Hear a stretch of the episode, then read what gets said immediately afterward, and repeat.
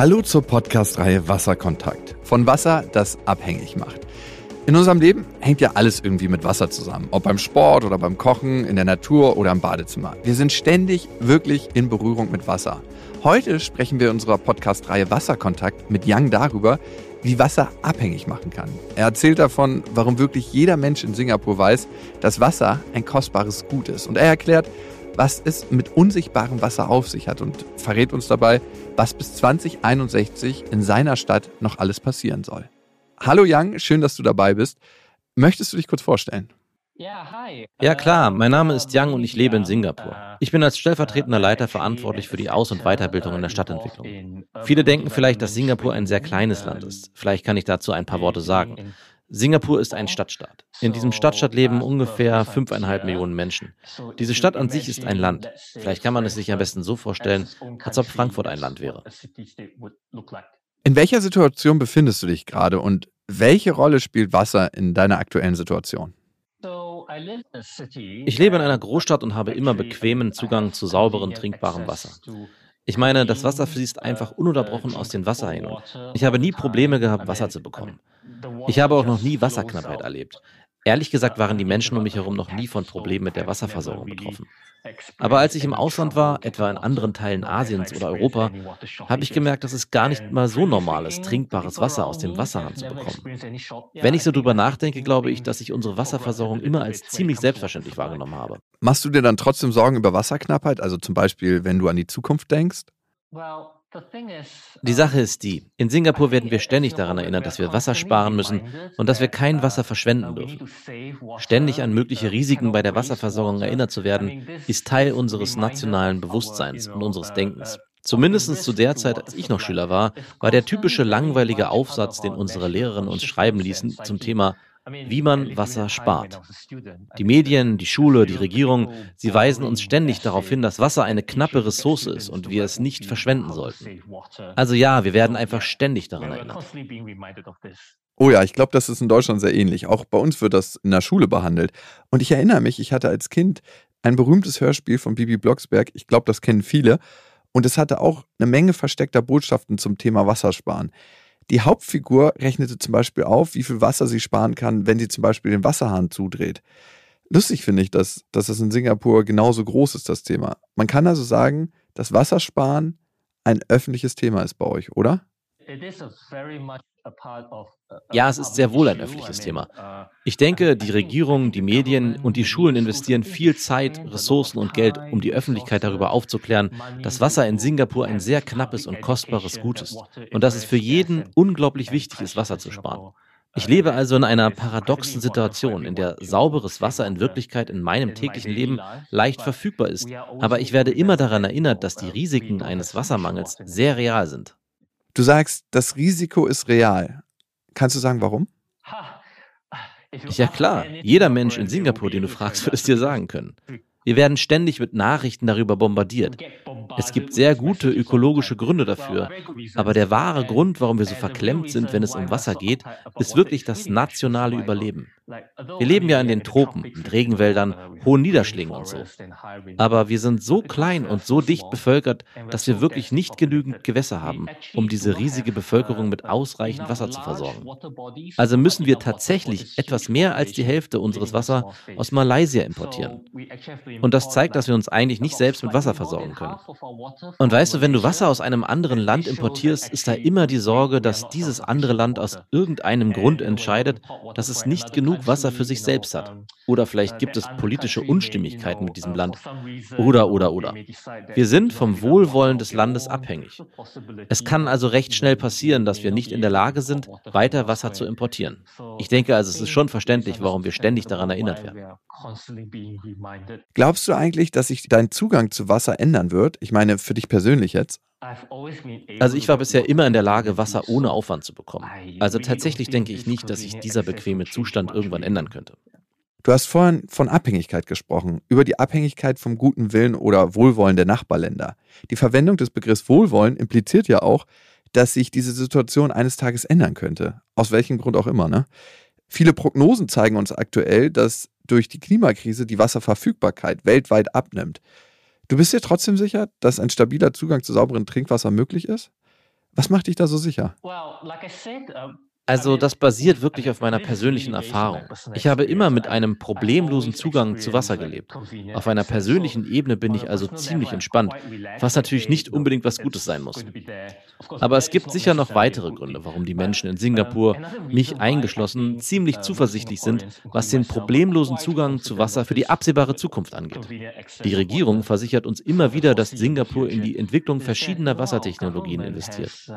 Dazu gehört zum Beispiel Recycling von Abwasser oder Meerwasserentsalzungsanlagen. Damit wollen wir unsere Wasserunabhängigkeit erhöhen. Wenn ich mich richtig erinnere, ist das Ziel, dass wir bis zum Jahr 2061 in Sachen Wasser völlig unabhängig sein werden, wenn es denn nötig ist. Also ja, mit dieser Zusicherung glaube ich wirklich nicht, dass wir in Zukunft ernsthafte Probleme mit Wasserknappheit haben werden. Das ist ja noch ein langer Weg bis 2061 und ich schätze, dass da richtig viel investiert werden muss. Was denkst du, wie wird sich das auf die Wasserverfügbarkeit und die Wasserpreise auswirken?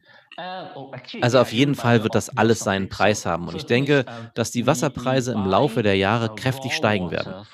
Die Sache ist die, dass man für Wassertechnologie Geld braucht, um zu investieren. Die Prozesse der Wiederaufbereitung von Wasser und der Entsalzung von Meerwasser brauchen außerdem Energie und man braucht auch Geld, um diese Art von Energie zu kaufen. Und wenn man etwas weiterdenkt, wenn man bedenkt, dass diese Energie aus Kraftwerken erzeugt werden muss, die wiederum mit importiertem Erdgas arbeiten, kann man sagen, dass wir auch mit all diesen technischen Neuerungen niemals wirklich unabhängig sein können. Dazu müssten wir in Singapur erneuerbare Energien entwickeln, die so effizient sind, dass sie die aus fossilen Brennstoffen erzeugte Energie vollständig ersetzen können. Und das wird so schnell nicht klappen. Ich denke also, dass wir bei Wasser nicht wirklich unabhängig sein können. Du hast jetzt richtig viel von Stoffflüssen gesprochen. Für dich ist der tatsächliche Fluss von Wasser von einem Land in ein anderes ein großes Thema. Es gibt aber auch das Konzept des unsichtbaren Wassers, also das den Fluss von Wasser von einem Ort zum anderen anspricht, nicht im Sinne von echtem Wasser, sondern versteckt in Produkten. Das Konzept betrachtet das Wasser, das für die Produktion und den Transport von Produkten verwendet wird. In Deutschland importieren wir viel von dem unsichtbaren Wasser. Tomaten aus Spanien zum Beispiel, Kaffee aus Mexiko, Baumwolle aus Indien.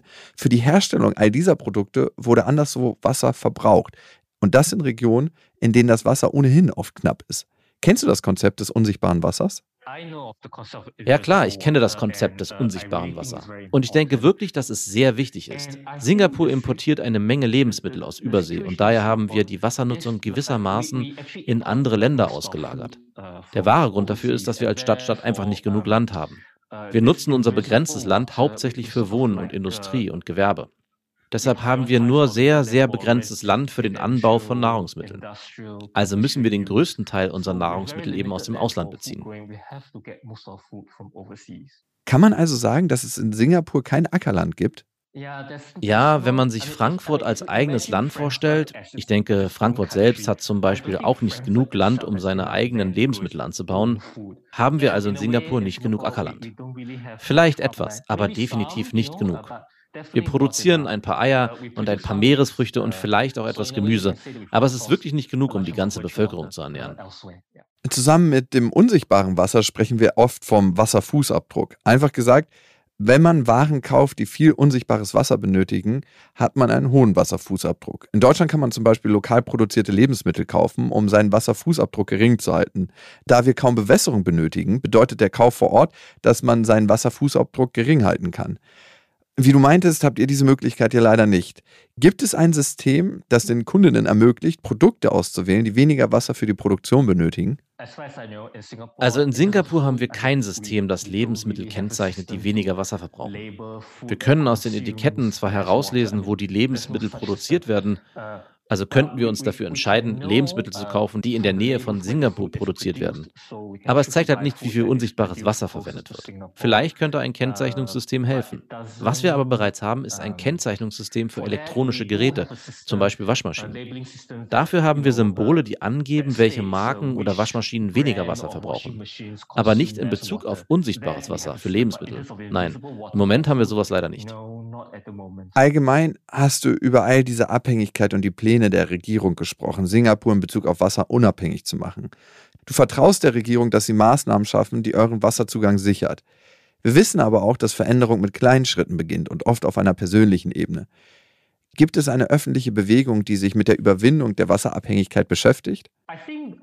In Singapur gibt es einen zunehmenden Trend unter Umweltgruppen und inzwischen auch gestärkt durch viele unabhängige Social-Media-Kanäle. Leute werden nicht nur dazu aufgefordert, kein Wasser zu verschwenden, sondern eben auch dazu, keine Lebensmittel zu verschwenden, ihre Handys nicht oft zu wechseln und solche Dinge eben. Also im Grunde genommen unseren Konsum einzuschränken. Und ich denke, das ist ein Schritt in die richtige Richtung, auch in Bezug auf Wassersparen. Denn wenn man mal drüber nachdenkt, all diese Konsumgüter, all diese wie auch immer gearteten Dienstleistungen, der Aufenthalt in einer Villa oder was auch immer. All diese Aktivitäten, sie verbrauchen irgendwie Wasser. Das unsichtbare Wasser, über das wir gerade gesprochen haben. Also wäre alles, was unseren Konsum in Maßen hält, auch ein effektiver Weg, unseren Wasserverbrauch zu begrenzen.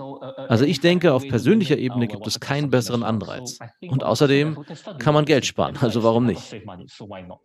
Vielen lieben Dank, Yang. Yang hat uns von Wasser erzählt, das abhängig macht. Hast du Lust auf weitere Wasserkontakte? Dann höre in andere Folgen von Flüssen, die geerntet werden oder von Gärten, die Wasser brauchen. Diese Podcast-Folge wurde im Rahmen des Projekts Water of the Future produziert. Das Projekt wird vom Forum für internationale Entwicklung plus Planung, kurz FINEP, durchgeführt. Das Projekt wird gefördert durch das Programm für entwicklungspolitische Bildung und Öffentlichkeitsarbeit, DIR, der Europäischen Union, durch das Staatsministerium Baden-Württemberg und durch die Deutsche Postcode-Lotterie. Inhaltlich verantwortlich ist FINE. Es wird nicht notwendigerweise die Position der Fördergebenden wiedergegeben. Wenn euch der Podcast gefällt und oder ihr die Inhalte für wertvoll haltet, dann teilt ihn doch gerne mit Kolleginnen und Kollegen oder an die Familie. Und ihr könnt diesen Podcast abonnieren, überall wo es Podcasts gibt und lasst uns gerne eine Bewertung da. Bis hoffentlich zum nächsten Mal.